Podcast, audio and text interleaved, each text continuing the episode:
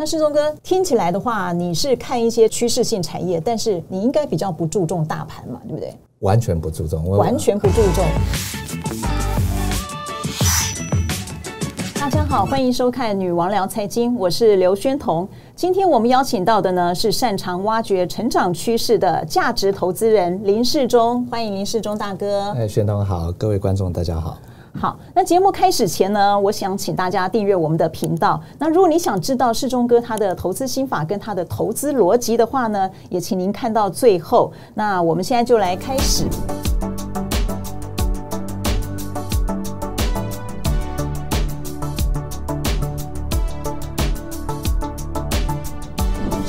我们都知道啊，你在这几年比较成功的案例，大概二零一七年左右有一个世纪钢，然后大概在二零二零年左右有一个新路。我们可不可以先让大家了解一下，就是说从你的成功的过程，我们才知道说你为什么当时会做那个决定，你的选择的逻辑是什么？好，二零一七年，呃，世纪刚当然是源自于大家都知道我每天有看报纸的习惯。我从在二零一一年看到行政院制定了台湾的离岸风电千架风机的政策雏形。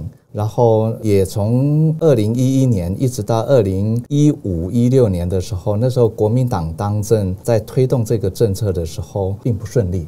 啊，这些事情我都看在眼里。了然于胸。可是后来蔡英文政府呢，在二零一六年当选了之后，入力的推动这样子的政策。是。那我当然也追踪到，就是世纪刚他们有两个事情，他们银行连带了五十八亿，那时候他的资本额才十八亿，那连带五十八亿，银行团通过了，他去建立他的离岸风电事业上面的融资。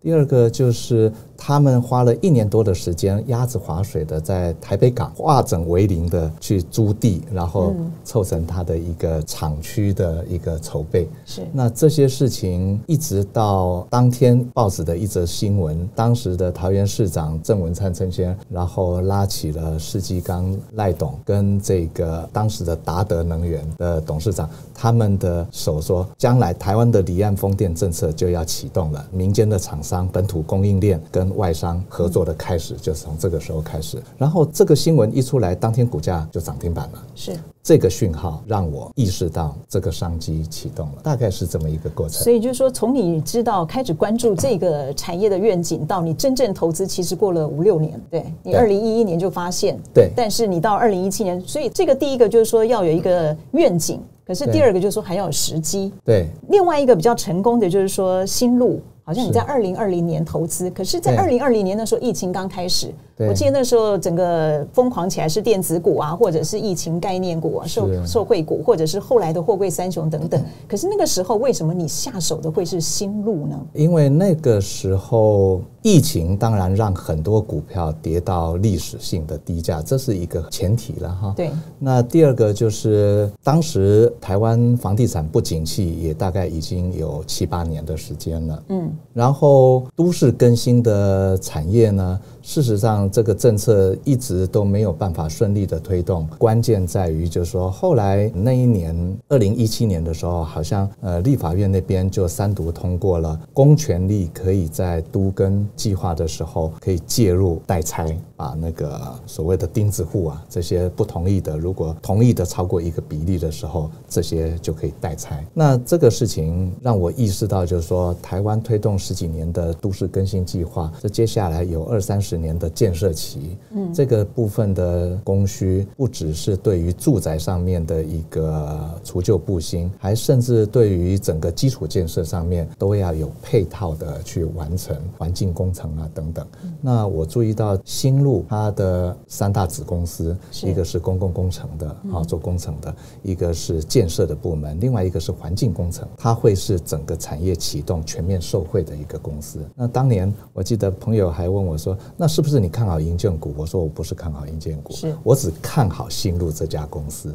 大概是这个样子。刚才你讲到了一个是说，你先看到了一个愿景，然后你帮它的价值定锚。那这个价值有没有一个心中，比如说你那时候十几块投资，会觉得说它到了几十块，你就应该要出场或什么样的？我当时并没有想到什么时候该出场，不过价值这上面倒是很重要的一个考量点，就是说当时我注意到新路的净值大概就在二十七块左右，股价那时候我注意它的时候是十三块。哦啊，那我在想，这个净值都打了对折了嘛？而且这家公司他特别提到，他把多年的啊这个累亏呢这个部分也一次把它提列结束掉了。嗯，一个公司进入这样子的一个状况，而且对投资大众做这样子的一个宣告，事实上整个财务面在这个时候它的可信度是最高的。是我大概计算了一下，他当时推案的已经完销，我那时候特别注意到，他连续两年推的案子都在半年之内一推案就 clean 掉了预售案。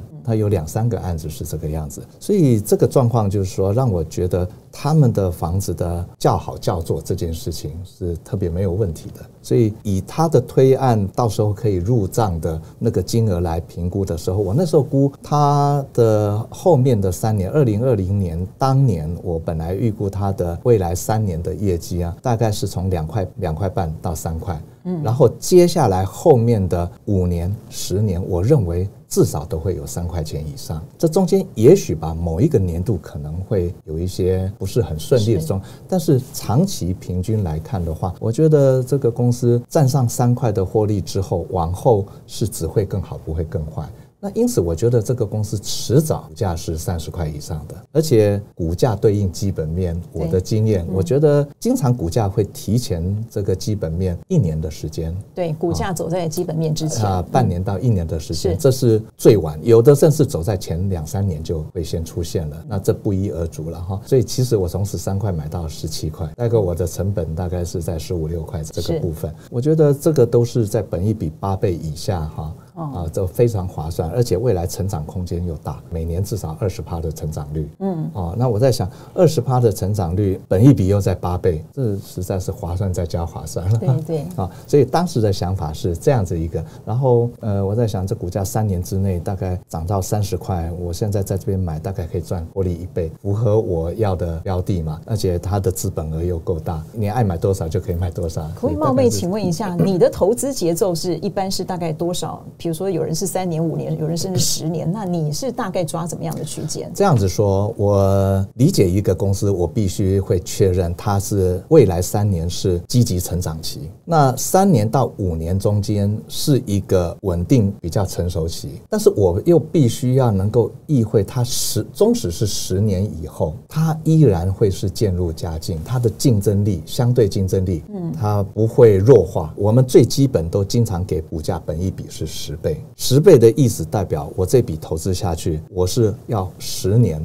回收回来。那我必须要能确认你未来十年。只会更好，不会更差。但是这三年成长期，哪怕三年业绩成长一倍以上以后，你是不是还可以看到十年以后，它依然至少可以保有这样子的获利能力？这个是我很重要的一个考量点。等于说你在看选一个股票的时候，其实你是看到十年，但是你真正持股可能不见得是放到十年。第一般来说好了，我认为它的股价有没有阶段性太高？第二个更重要的，我有没有更好的标的？嗯，对对对，这这是两大前提。但是有时候股价我们都知道它涨涨跌跌，你很难精准抓到它什么时间会涨，什么时间会跌嘛。对，我只能说我们是以不变应万变。我知道你的价值在什么地方，什么价值对于你来说是高估的，因为有时候价值是随着时间它要去成就的。一个公司的价值也是靠着有计划，这中间任何的变化他还要能够应应，还要顺利的在这个过程当中达到目标，他也要每天都不断的努力，然后去维持他这样子的一个获。利的条件，那当然呢，一直到今年看起来，他前三季就赚了三块钱了嘛。嗯，以这个例子来说，呃，他的一切的表现完全符合我当时的期待。甚至还超过了。那像这样子的一个状况，我也是始料未及啊。它这么快达到，不过纵使这么快达到，会说现在股价它也没有再回到三十块以上。我真要讲的，谁晓得呢？说不定它很快又回去了，也不一定。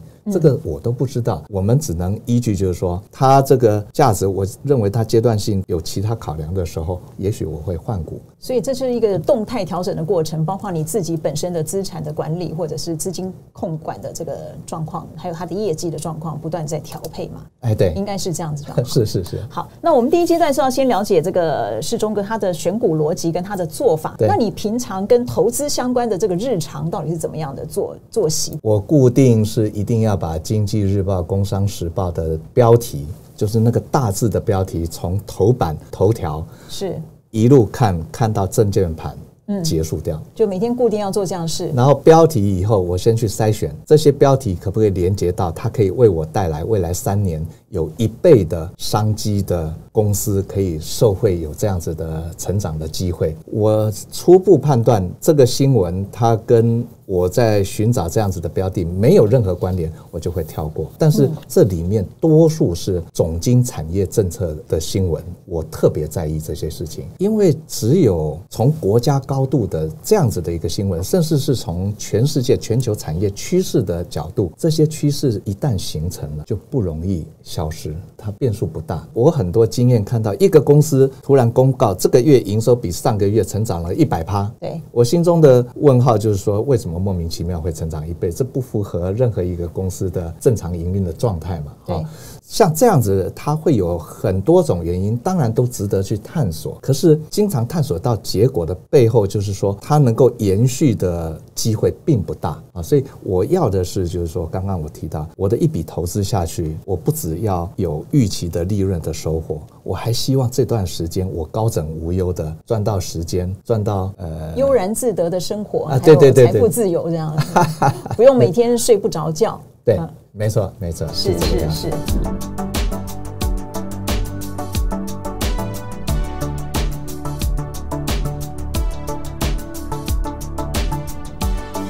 好，那我们刚刚讲完了第一部分呢，第二部分我们就要进到我们现在兔年二零二三年，尤其我们农历年兔年之后又有一个新的阶段。那世忠哥听起来的话，你是看一些趋势性产业，但是你应该比较不注重大盘嘛，对不对？完全不注重，完全不注重。对啊，就好像说，好，我们在一个班级里面念书嘛，其实别人的成绩跟我们有什么关系？你是我们投资的这家公司，它未来的业绩展望跟总体平均有什么关系？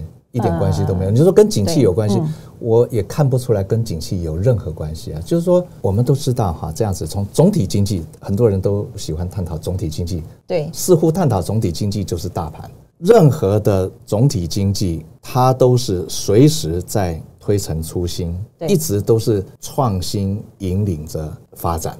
对，那所以我的意思是说，所有我们的发展都是新的产业把旧的产业淘汰掉了，或者是弹簧床把木板床淘汰掉了，还是床啊？什么智慧交通，你还是交通啊？只不过它将来全面自动化而已啊。以前是人开车，将来是车载车载人，就这个样子。所以所有的发展都是不断的变化，不断的变化。事实上，只有积极变化的那一块在带动成长，哪怕是我们现在看到的全球成长率、经济成长率三个百分点。对。但是我们经常看到，我们看到很多公司成长都是双位数的，嗯，也有很多公司是不成长的，还衰退的。可是大盘或者总体经济是全部都包括。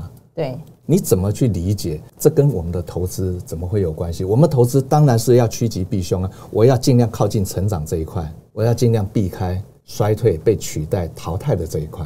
那可是你探讨到总体，它就是全部啊，它永远不会跟着积极成长这一块。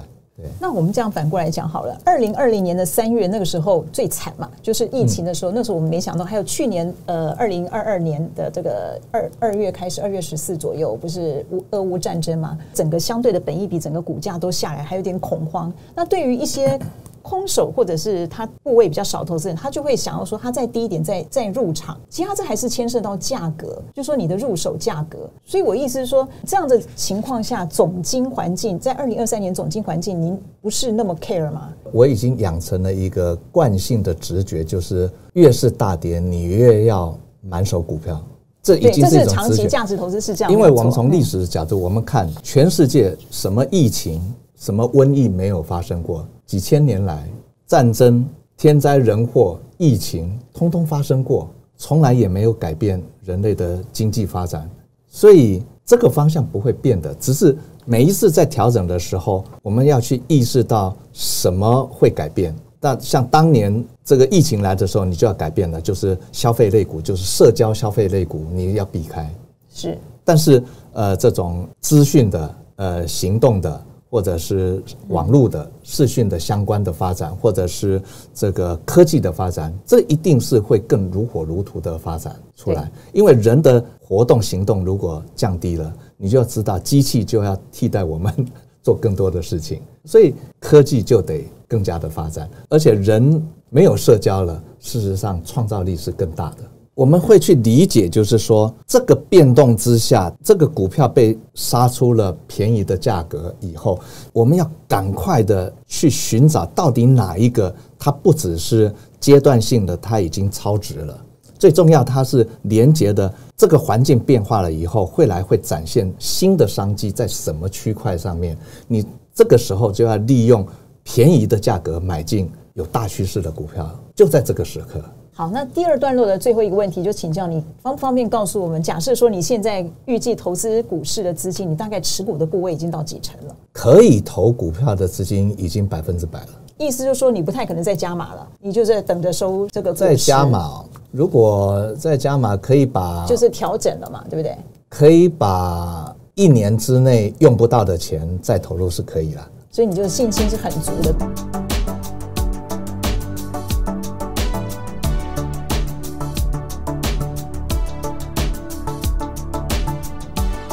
其实我们大家都知道，说世忠哥他看好的是电动车相关的趋势。那我们现在就直接来探讨，就是说你一开始就从我们一开始讲的，你先看到愿景，你这个东西又看了几年？事实上，从二零一零年、二零一一年就意会到说，十年前了啊，对，十年前就因为不管是气候变迁也好，不管是能源价格也好啊，这个等等的都，那时候的电动车已经有在。